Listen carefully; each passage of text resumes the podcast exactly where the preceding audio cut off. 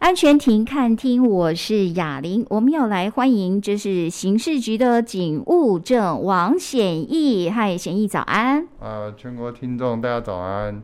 是今天显义来哈，说要跟大家呃特别提醒哦，有这样一个案例是跟网购，好。然后呢，以往我们都说什么买家卖家，你要各自要当心，对不对？对，有针对卖家，有针对买家的诈骗。好，那他今天来讲这个比较复杂，这叫三方诈骗，是不是？是。好，讲一下那个案例好不好？好，三方诈欺我们本来呃通常都是一个买家配一个卖家，然后后面诈欺集团在操纵。嗯。可是现在又有呃更新的手法，就是他不。不再找买家了，他诈骗的两名都是前后两位都是买家。那他的手法是一开始他会先盗用那个一般正常人的脸书的账户，然后利用他的那个账户。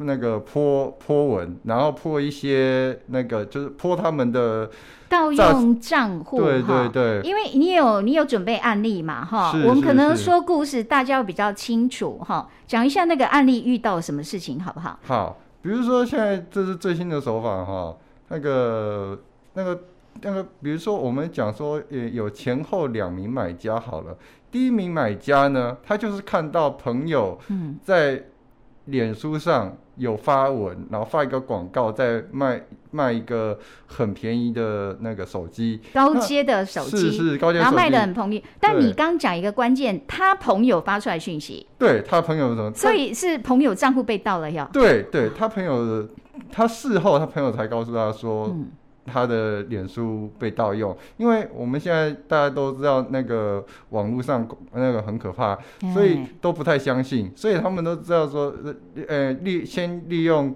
那个盗用别人脸书去发文，那、啊、大家都看说啊，那是他朋友推荐的广告，就会比较相信，然后就会在。广广看那个广告卖卖的，比如说 iPhone 十四，它只卖一万五，哦，太便宜了。那我柯林也带对对，然后他他看到上面有流流浪 ID，他就去想说这是朋友推荐的，然后他就去跟对方加赖加赖私下交易了。嗯、那对方就是一一就是很那个一贯诈欺集团的手法，他会叫直接叫他去买游戏点数啊，买那个 Apple 点数啊，或者是那个。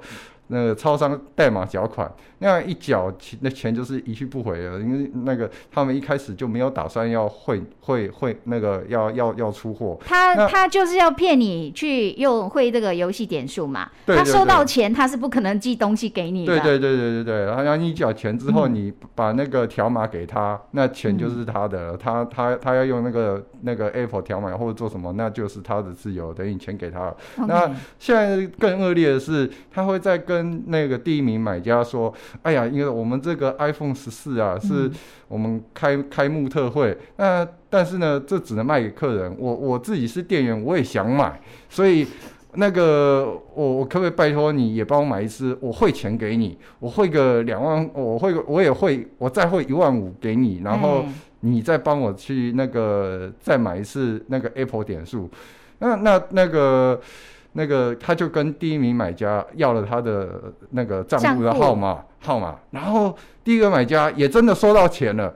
那第一个买家就傻傻的就收到钱之后，就拿着那个钱，然后也也再买了一次那个那个哎点数，对对对。那其实他收到的钱是诈骗集团用同样的话术在骗第二个被害人的。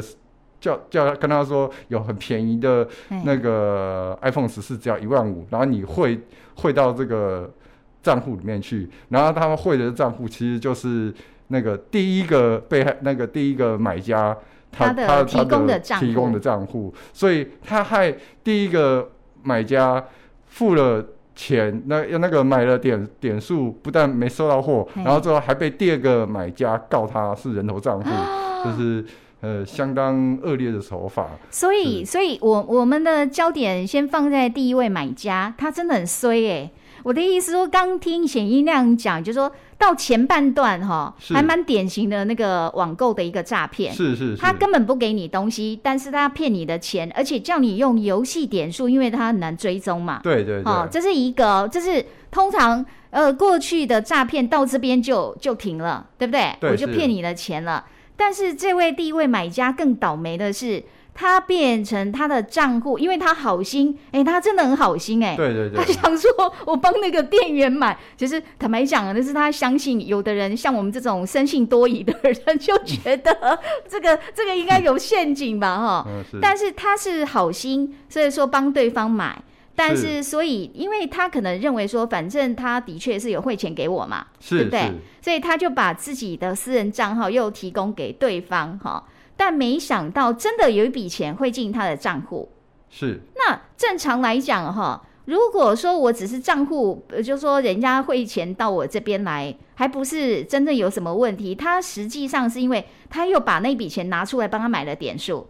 呃，其实基本上那个对方如果把钱汇给你，那他又没收到货的话，他也不知道你有有有没有提出来，基本上他就会去派出所报案了。所以基本上你的账户。就会被冻结，他就是冻结，就是要存全这笔钱。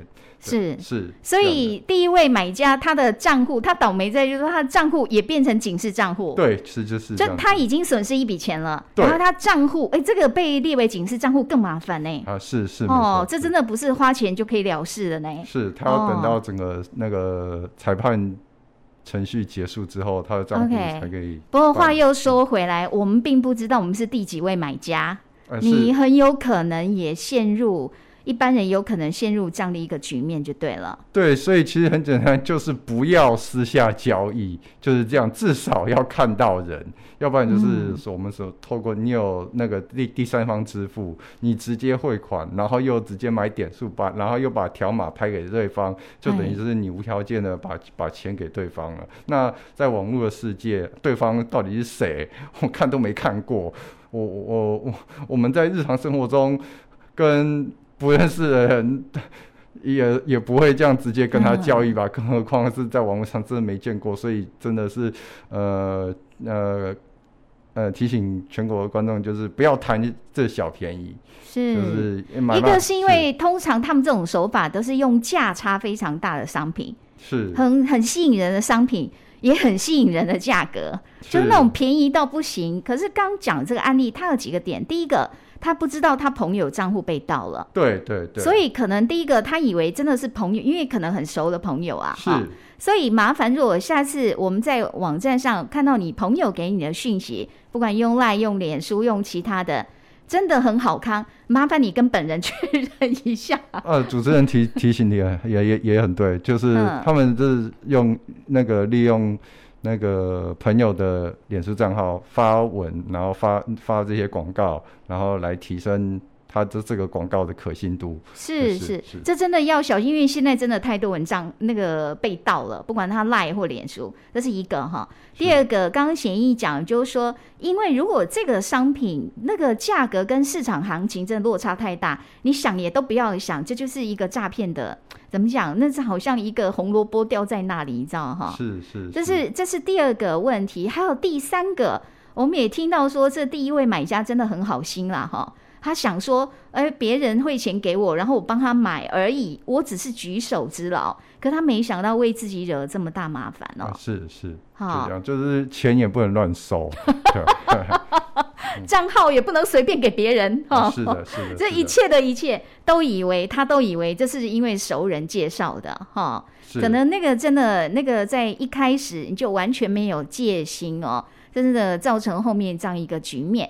那今天显义来呢，特别提供这样一个案例，也给大家一个参考。好，进行到这边，非常谢谢显义的分享，谢谢。好，谢谢各位听众，谢谢主持人。